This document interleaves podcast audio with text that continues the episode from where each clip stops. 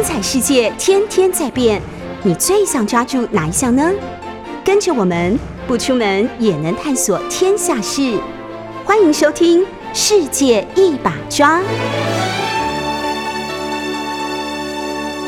欢迎收听 News 九八九八新闻台，现在收听的节目是《世界一把抓》，我是杨度。我们上一集谈到了葡萄牙在澳门，然后西班牙。跟葡萄牙合并成为一个王国之后，曾经对明朝感到兴趣，甚至于想要征服中国。可是后来发生了荷兰的独立战争，那荷兰跟英国结盟，跟西班牙的无敌舰队打得非常惨烈，损伤了西班牙的国力。因此，这样一场战争呢，使得荷兰也跨足到东亚来，他想要在东亚削弱西班牙和葡萄牙的国力。所以他去攻击澳门，最后又跑到澎湖去，最终从澎湖到台湾来影响台湾的后来的命运。我们说一六二四年荷兰到台湾，其实跟这一脉络的历史是连接的。所以当我们看到台湾历史的时候，不会仅仅说是看到台湾单一的历史，而是从台湾作为一个视野看出去，跟世界的局势是紧紧连接在一起的。跟欧洲的葡萄牙、西班牙这些海权强国，在十六、十七世纪在欧洲非常强大的国家，命运是紧紧连接在一起的。当然，也包括了荷兰和英国。可是，在东亚本身呢，这些国家命运也是交汇的。也就是说，如果我们回到东亚的眼光来看的话，中国有那么多的海商在东亚海域经商，也跟。西班牙、葡萄牙这些欧洲的国家打交道，建立起世界的经济体系。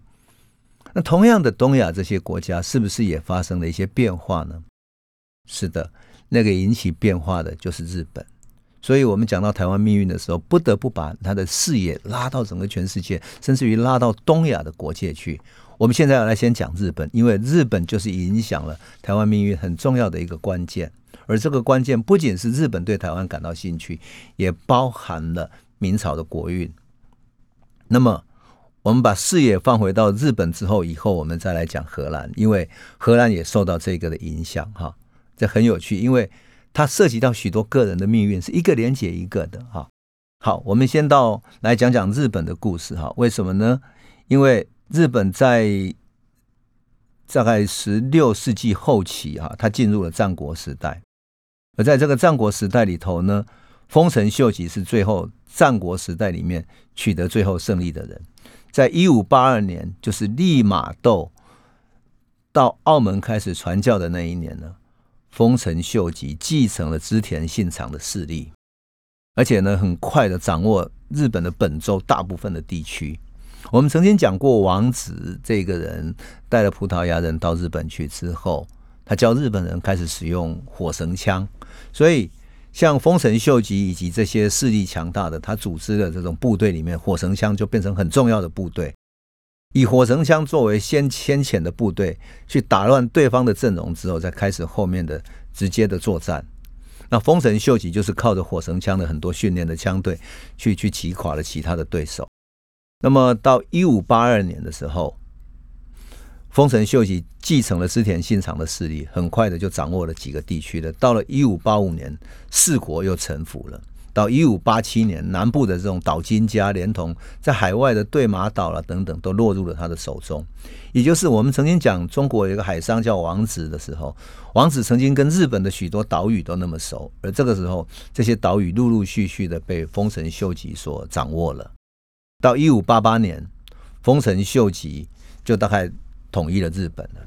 那么丰臣秀吉呢？统一日本之后，他觉得他的势力要往外扩张，所以他就派人去朝鲜，跟朝鲜说什么呢？跟朝鲜说，希望你来对我朝贡。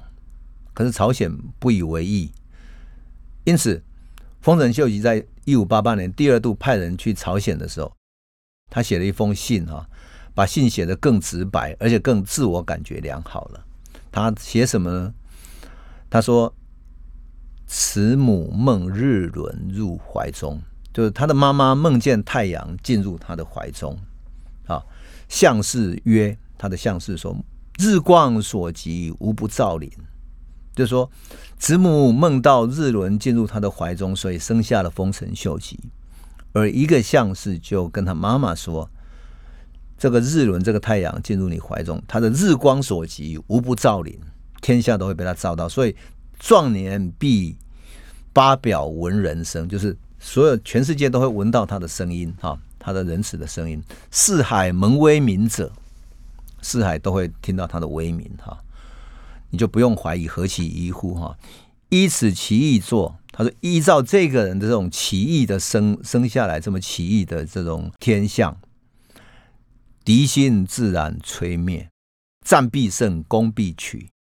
丰臣秀吉的啥？他说他人生一世不满百灵焉，欲欲久居此乎？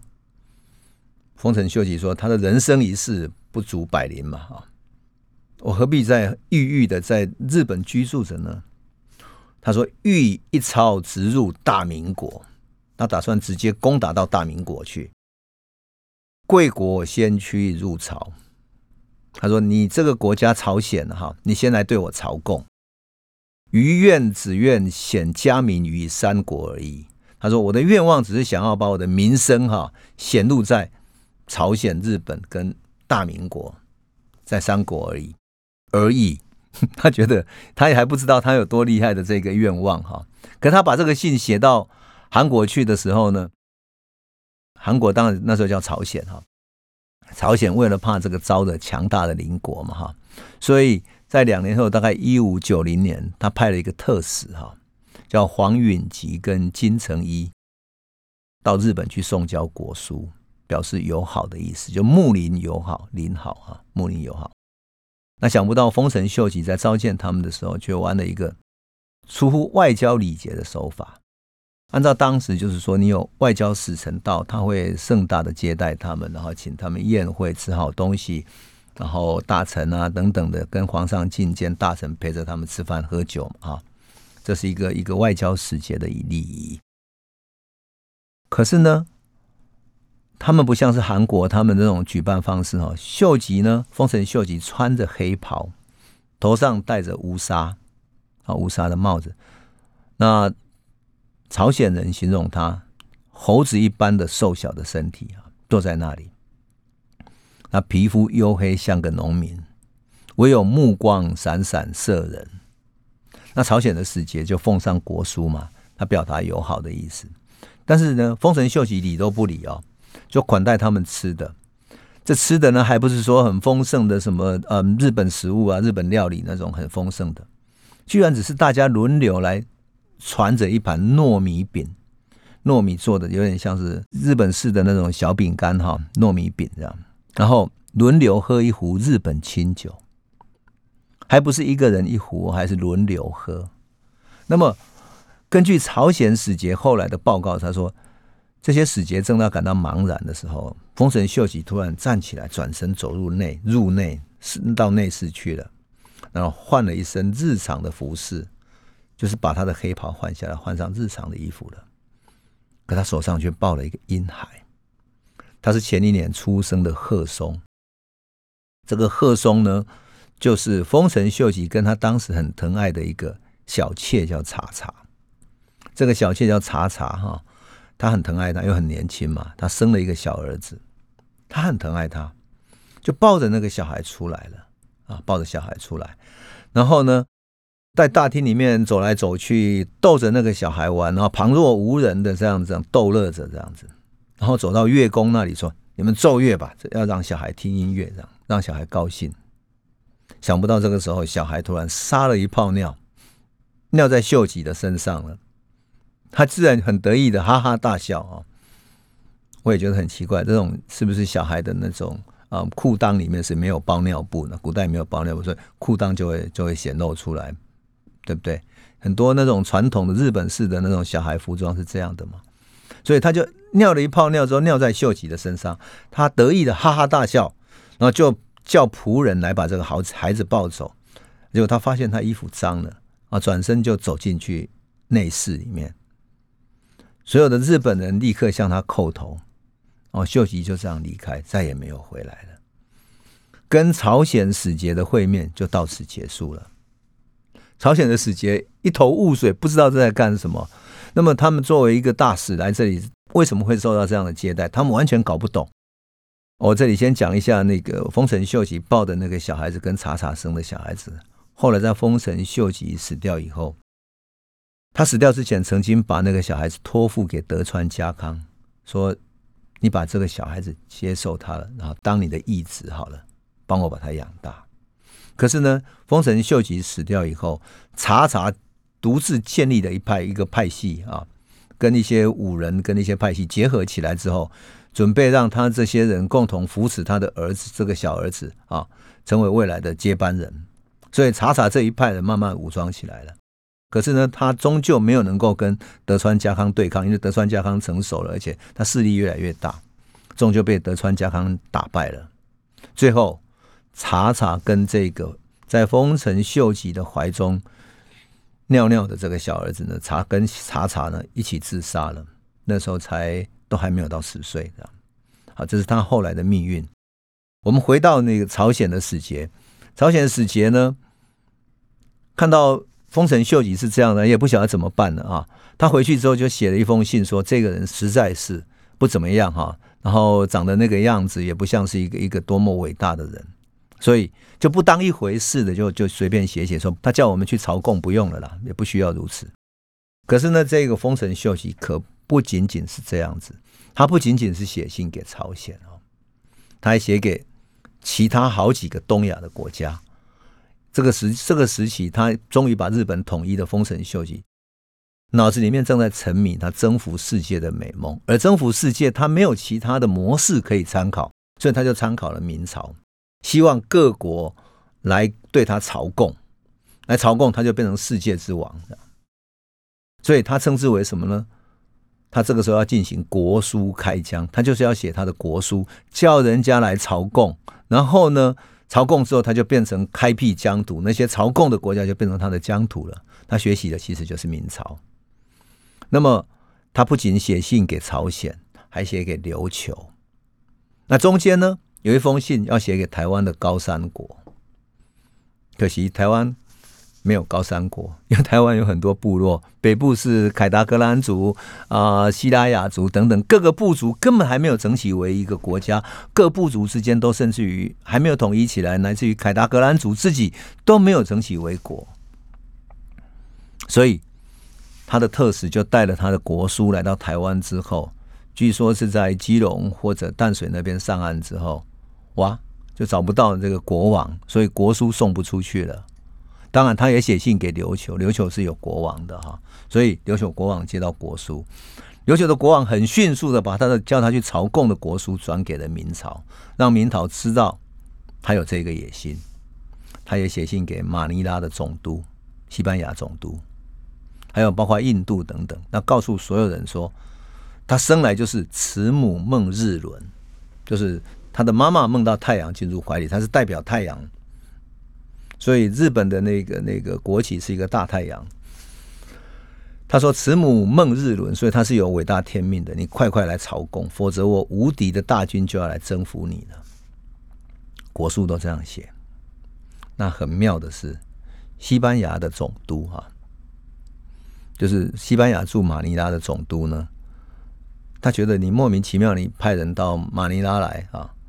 就要叫我跟你朝贡，这什么意思呢？可他还是礼貌性的派了一个叫什么呢？Joan Cobo 的 Joan Cobo 的一个传教士哈。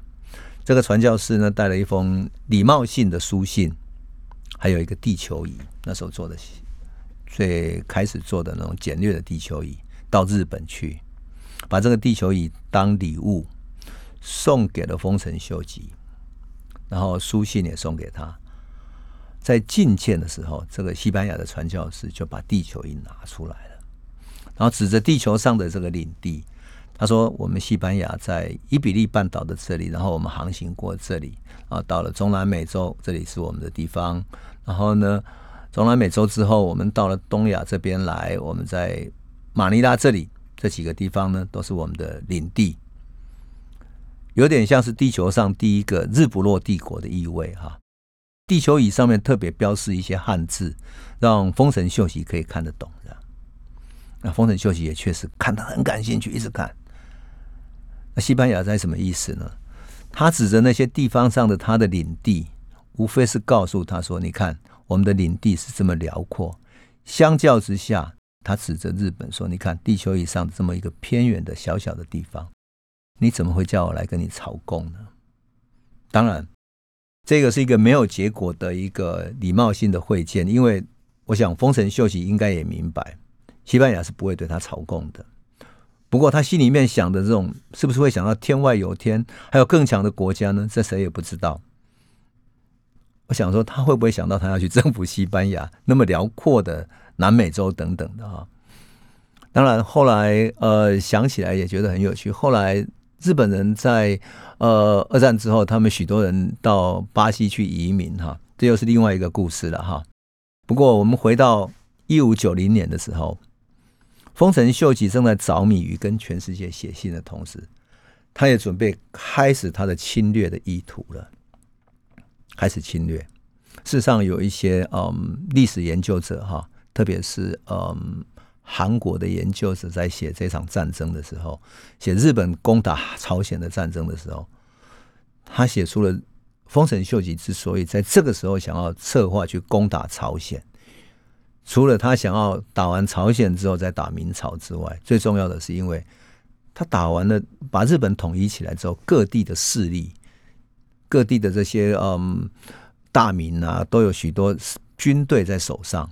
这些军队呢，只是对他表示臣服，但是还是各有实力。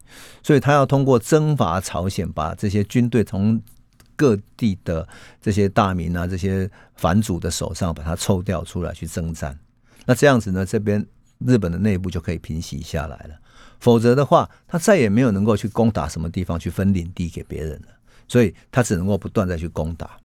因此，一五九二年的时候，日本的丰臣秀吉就从各地调人，调了到多少人呢？调了大概十五六万的人开始训练。训练完之后，他派出他的大军造船，造新的大船啊。然后准备去攻打朝鲜，这整个大军有多少呢？统计起来，他有十五万八千八百人。其中呢，这其中呢，他们的战斗部队占了一半，那其余的呢是后勤的补给，后勤的补给，而后勤补给里面呢，又占了几万人啊。那么这些部队里面最重要的是什么？是从葡萄牙引进的这种火绳枪的部队。多少火绳枪呢？在这个部队里面有两万四千支的火绳枪，也就是说，十五万人里面有两万四千支的火绳枪准备作为前导进攻用的，可见的火力是非常强旺的。作为前锋去打，然后先用这些枪去打乱敌人的阵容，之后迫使他后退，然后就在后面的长枪跟刀剑的队呢上去冲杀，就打败了对方。结果。这整个大队伍渡过海峡，到达朝鲜之后，一进攻进去，朝鲜毫无抵抗能力。为什么？因为朝鲜根本没有任何应对火绳枪枪队的经验，它是一个和平成品的地方，因此没有经过多少什么战争，也没有任何战争的准备。当然，更加没有经过枪战，所以被一打的话，整个就溃散，一路溃散，溃散到整个逃到整个鸭绿江边来了。那么，秀吉的意图呢？他其实是要尽快打进汉城，把汉城攻下来，作为明朝进攻明朝的一个指挥中心，然后向北京来进军。所以，当朝鲜的部队大后退之后，他已经攻进去之后，朝鲜完全一败涂地的，赶快向明朝求援，在鸭绿江边跟明朝求援。明朝这个时候是万历皇帝。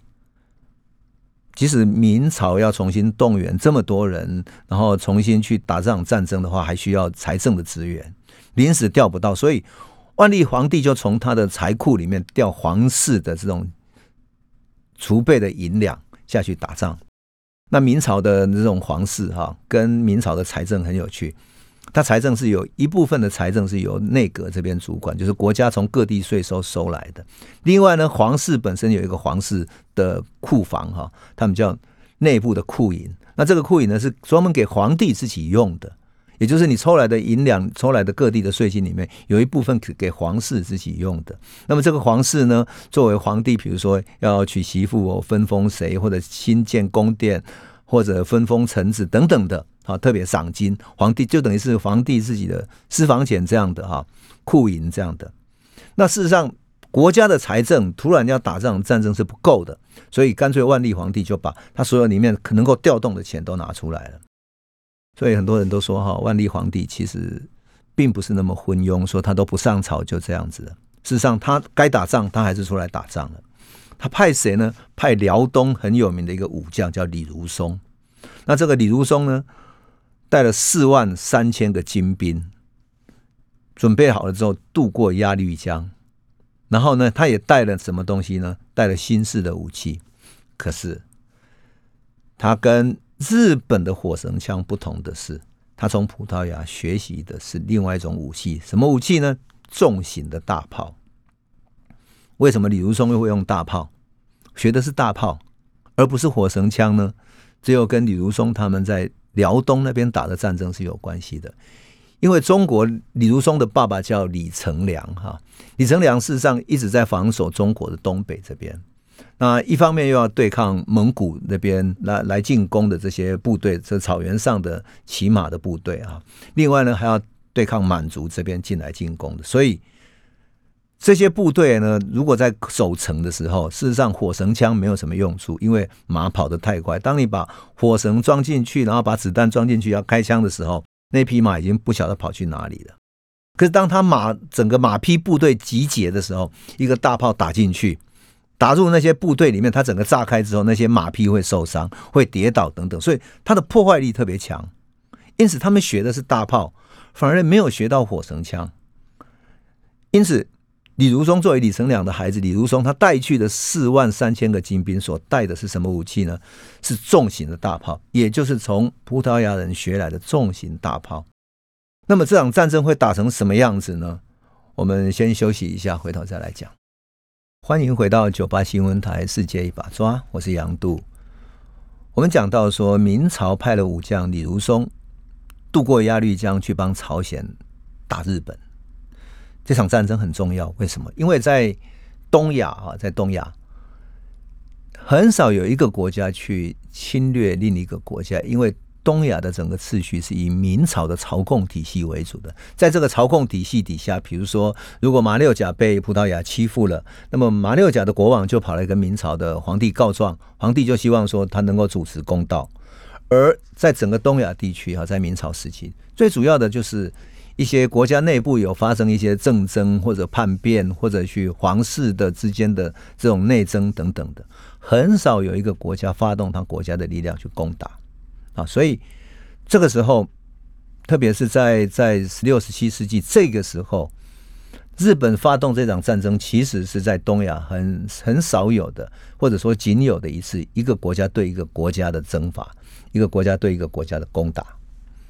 而正如同我们讲的朝贡体系一样，朝鲜就求助于明朝，而明朝就派了李如松去。那这场战争呢，两边一打的时候，是等于是大炮对火绳枪的战争。一开始呢，小西行场就很快就把这个朝鲜打垮了嘛。结果这李如松带了大炮过来之后，他的迅速部队进行的非常迅速啊，大概有几千个部队之后，八九千个部队冲进去之后，大炮一打，把小西行场的部队打乱了。打乱了之后，开始死伤惨重，日本军就败走了。正在败走的时候，李如松太勇猛了，他看到日军几天之内败走之后，他派出他的骑兵准备去追杀他们。他以为日军是弃城逃走，然后呢，整个部队那些大概两三千人就部队冲进去之后，孤军深入了，结果孤军被日本军反包围。可是因为他他的整个骑马的部队跑得太快了，所以当有人后面来后面请请求援助支援的时候，已经来不及，他是被包围在里面的。就后援的人就变成要冲入那个包围圈，把他们解救出来。所以因为冲入包围圈，所以陷入了一场苦战。好不容易冲破了，然后冲破了包围圈，然后解围以后，人终于回来了。可是明军内部又陷入一种一种矛盾里面。为什么？因为这一次调派出来的四万多个精兵里面，有从辽东这边跟着李如松打仗的这些北兵，就是北方的部队。另外呢，也有一部分会打仗，但是呢，他是属于过去打倭寇的。因为明朝皇帝认为说这些日本人就是倭寇，所以就特别从浙江这边调动了一批戚继光、于大猷他们训练的打倭寇的南兵，南南方的兵一起来打，希望用南兵的经验来打这些倭寇。结果明朝的部队里面就有两个集团，一个是南兵，一个是北兵。南方打倭寇的是一团，然后北方打辽东战争的这些又是一群人，打骑马部队又是一群人，结果这两边有点矛盾。更糟糕的是，在这个指挥里面，武将是李如松，可是呢，明朝的体制里面又会派一个文将、文官去督导这场战争，也就是任何一个武将怕他拥兵自重，变成一个一个军阀，变成一个无法控制的人，所以每一个大将要出征之前，要派一个文官去监督他。这个文官呢，往往跟武将形成矛盾，为什么？因为文官只会只会从战术这种。理论上去看待战争，或者从一些观念看待战争，他不知道战争里面真正带兵打仗的每一个兵的心理，在战争中彼此陷入苦战的时候是什么心理，怎么打具体的战争，所以出现的问题，这种矛盾里面呢，使得明朝的进攻也没有能够打得非常快。那更有意思的是，这个日本的带头叫小西行长哈，小西行长呢，他看到明朝的部队就觉得很讶异，他说。明朝你会用大炮，你为什么不会用火绳枪？事实上，我一开始也很困惑。后来，你如果了解到明朝要对付的主要战争、主要的战略是要对付辽东这种骑马民族的话，你就会知道为什么他们会这么处理了。两边就开始僵持下来了，一边打着大炮去攻城，一边用火绳枪去对应，所以不断在僵持下来，然后僵持了一年多。可是对日本来讲，最麻烦的事情是什么？他在一五九二年的时候就吃过这个苦头，就是朝鲜的凛冬，冬天特别的寒冷，比日本还寒冷的。他等于是像日本的北方那样子，凛冬即将到来了。到十一月的时候，日军眼看凛冬又要来了，而他的补给会变得越来越困难。这个时候，日军也开始想谈判了。小西行长想谈判，那明朝这边也出现了一个很厉害的谈判代表，这个代表呢叫沈维进。沈先生那个姓沈那个沈哈，唯是唯一的唯哈，竖心旁的唯，尊敬的敬，沈维敬。这个沈维敬呢是一个文士，他就跟李如松说：“你要谈判的话，我可以代表你们去谈啊，但你要授权，因为沈维敬也会日文。那个时候会日文的这些华商特别多，因为很多中国人到日本去做生意，而且更有意思的是，我必须特别提一下。”因为日本人要攻打朝鲜之前，其实在日本的海商、中国的海商，其实已经传讯息回来说，你要小心，日本即将去攻打朝鲜了，而且不断跟明朝的政府写信，通过回来的海商把这些讯息告知明朝的朝廷里面去，让他们知道要做有所准备。可是明朝这边的官方没有没有感觉到这种威迫感，因为他就是对着朝鲜，更何况事情都还没有发生，所以就把它当做一个一个普通的情报而已。因此，当很多海上看到日本，特别是丰臣秀吉在在海边在大训军队，特别是十几万的军队在训练，消息怎么可能不走漏呢？更何况他要渡江到朝鲜去打仗，要造大船，所以很多海商早就知道这个讯息了。传回来的讯息，可是明朝没有准备，也没有想到朝鲜会打得这么惨烈。那这个时候呢，这个谈判代表沈维进就要代表去跟日军谈判，跟小西行长谈判。那也许这个沈维进真的是一个历史记载，他真的是非常聪明滑头的一个文人啊，然后又很有外交能力。结果他跟小西行长慢慢的变成好朋友，那两边就变成互相可以沟通，说你也不想打仗，因为你在这边打不下去了。你小西行长是因为受到丰臣秀吉命令你来打这个仗，可是你也知道，你再打下去，你也是耗下去，你就是死伤而已，你也打不下去了。那怎么办呢？他说，就跟小西行长两个人做了一个一个很有趣的协议，一个模棱两可的协议。这个协议是什么呢？利用中日文翻译之间的差距。换言之，这个小西行长要呈给丰臣秀吉是用日文写的。而沈维敬要写给明朝皇帝这边他谈判结果的报告是用中文写的，所以小西行长回去的报告的是用日文写的，是另外一种报告，而沈维敬写的是另外一种报告。那各自写各自的，但是表面上都是达成协议了。结果这个模棱两可的协议呢，代表什么？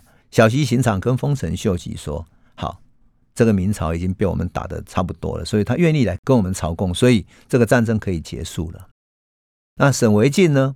沈维敬就跟明朝的皇帝打报告说：“这场战争日日军已经打不下去，他决定投降，说要回去了。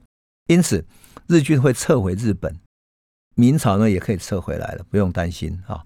那么，他也愿意继续来跟我们朝贡，他愿意称臣，所以。”中日两边重新达成和平，而朝鲜呢？朝鲜在李如松打回去之后，他已经收回来一些失地了，所以两边就这样子达成协议。于是小西行长就撤军回到日本去了。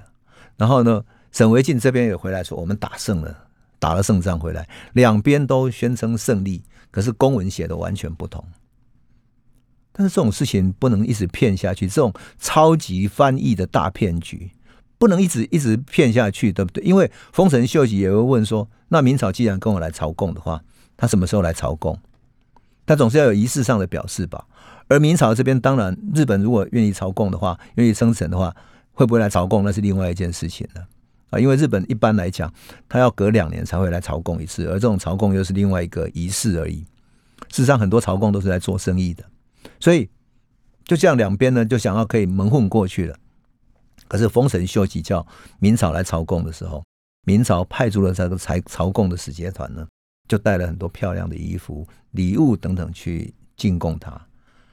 可是这个明朝的写给他们的中文的公文里面，这次可不是经过小西行长了，而是经过其他人翻译，翻译出来给丰臣秀吉一看，他发现根本不是那一回事，不是小西行长跟他说的那一回事。明朝仍然认为。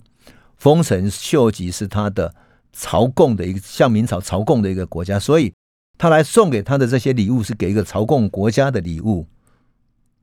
结果他大怒，大怒完了之后就把小西行长给杀了。随后呢，他就开始准备要继续进攻。所以一五九七年，就是停了几年之后，他开始准备第二度进攻朝鲜。这次呢，丰臣秀吉做了更全面的准备。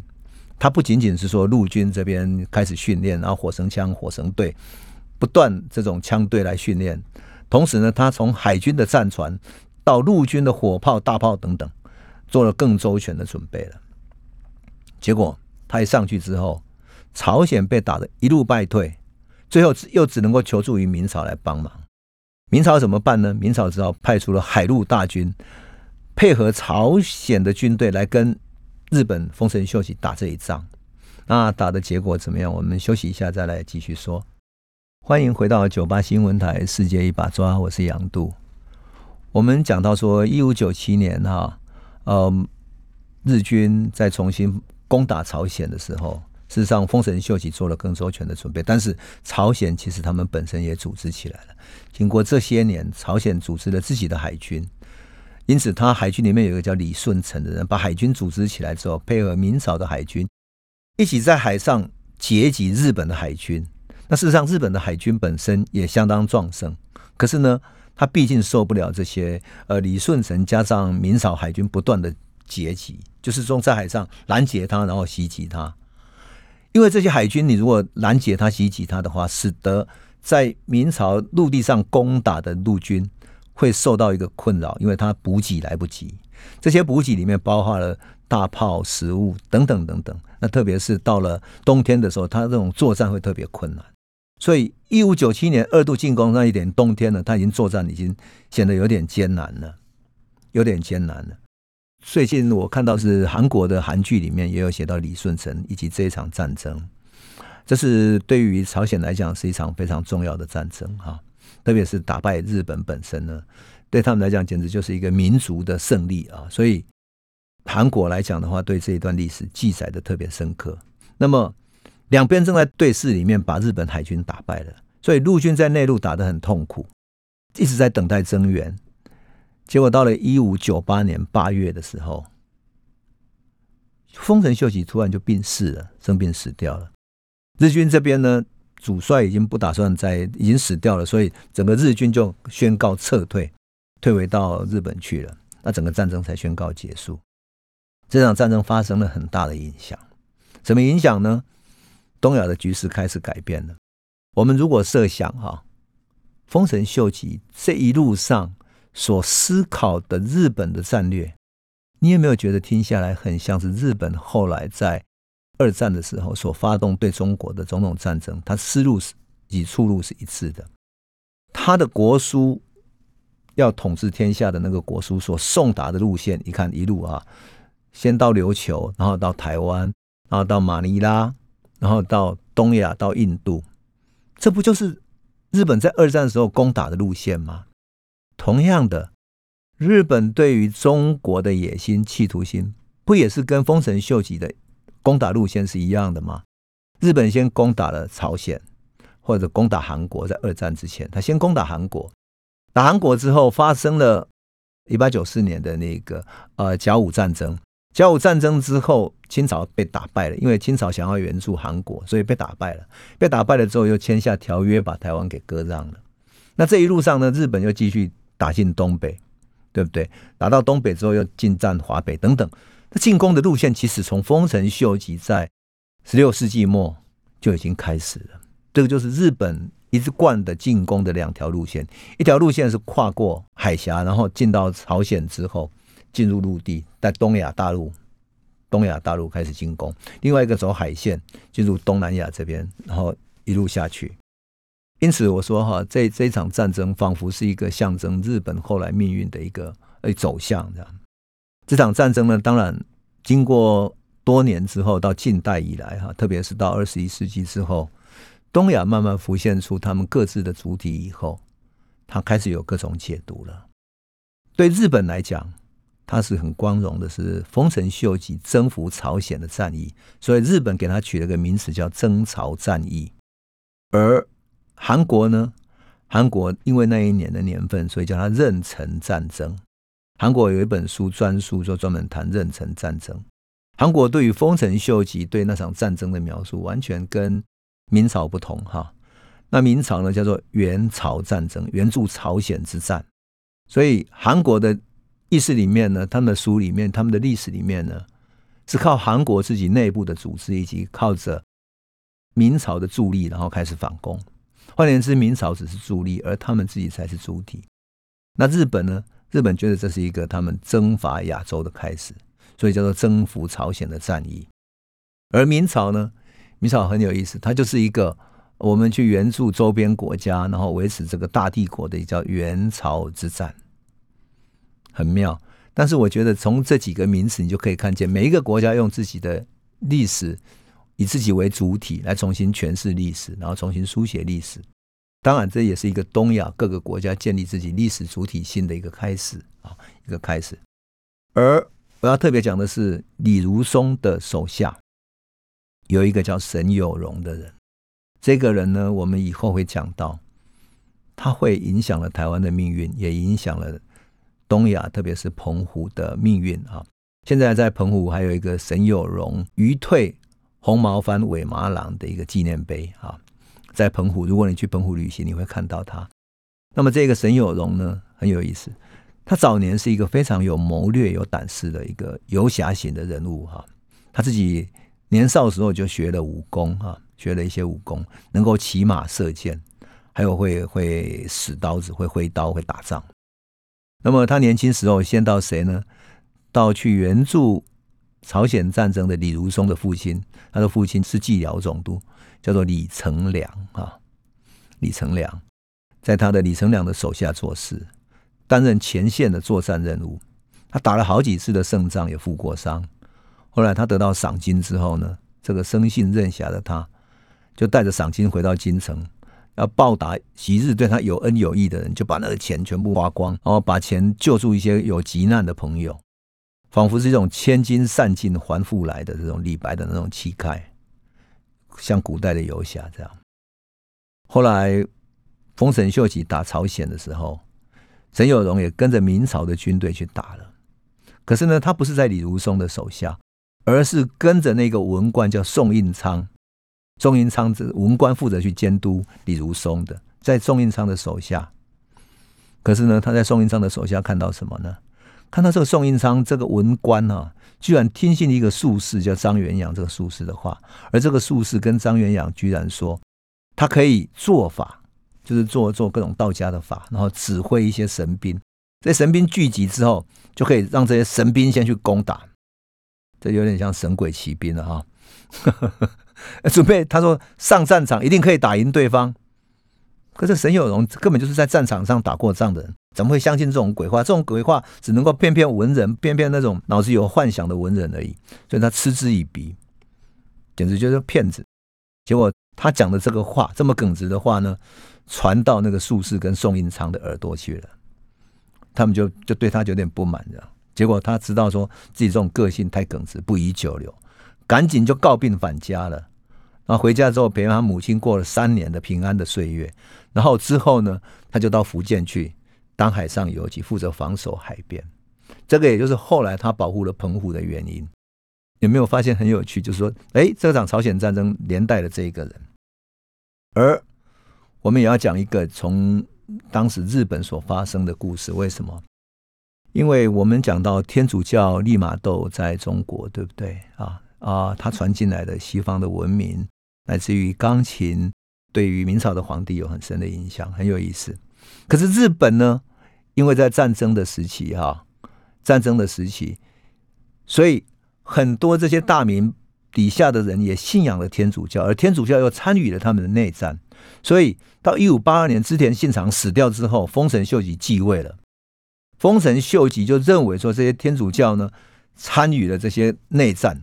甚至于对抗他的战争，所以他就颁布了一个叫“半天连”，“半”是陪伴的“半”啊，天空的“天”，连结的“连”啊，就是大连那个“连”哈，“半天连”追放令。这个追放令呢，对天主教首度发布了禁教令，就不许他传教。甚至于到了一五九六年，就是他去打完朝鲜又回来之后，他再次发布禁教令。他的禁教令多么严格，我们在一个啊远藤周作的小说《沉默》里面都可以看到。后来电影《沉默》那个电影啊，前不久很有名的那个电影，我们都可以看得到。那么，他对于这些天主教徒，叫他们不许再信天主教，而且彻底摧毁这些教堂之外呢，他要让他们的教徒不信天主教的办法是什么呢？他在地上放一个圣母玛利亚的神像，让他们踩过去。你如果踩过去，就表示你不愿意信他了。你可以不信他了，可是你不踩过去呢，他就把你杀了。很多教徒就这样子被他杀了。所以在日本的长崎，现在还有一个叫做日本二十六圣人的一个纪念馆，专门纪念什么？专门纪念这些被丰臣秀吉所杀掉的这些不愿意改信、不愿意放弃天主、不愿意放弃圣母玛利亚信仰的教徒。他们宁可死，宁可死也不愿意踩过圣母玛利亚的像。所以这个教徒，这些教徒就这样被他杀了。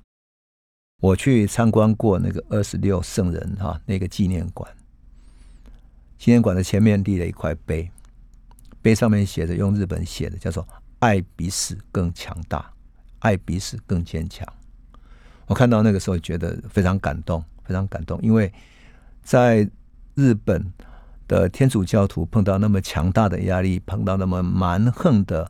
政治的压力的时候，他依然能够坚信他的内心、内心的爱，对天主、对人。我想，如果我们的听众有去看过那个电影，就会有感受哈，感受到那个年代里面宗教和人内心的深深的连接。而当然，在那个年代里面，很多日本人也会借由他们对于妈祖、对于观音的信仰。啊，假装他们在看着观音的像，把观音的像拿来作为他们取代的东西，取代他们对天主的信仰。也就是说，他不能公开的表示他相信圣母玛利亚，可是他拿着观音像来先取代他，代表他内心默默的这种信仰、默默的情感、默默的执着、默默的坚贞的信念。那我们先讲到这里，我们下一次再来继续讲，因为日本的影响太深远了。我们从这个故事会讲到。明朝的故事讲到台湾的历史来。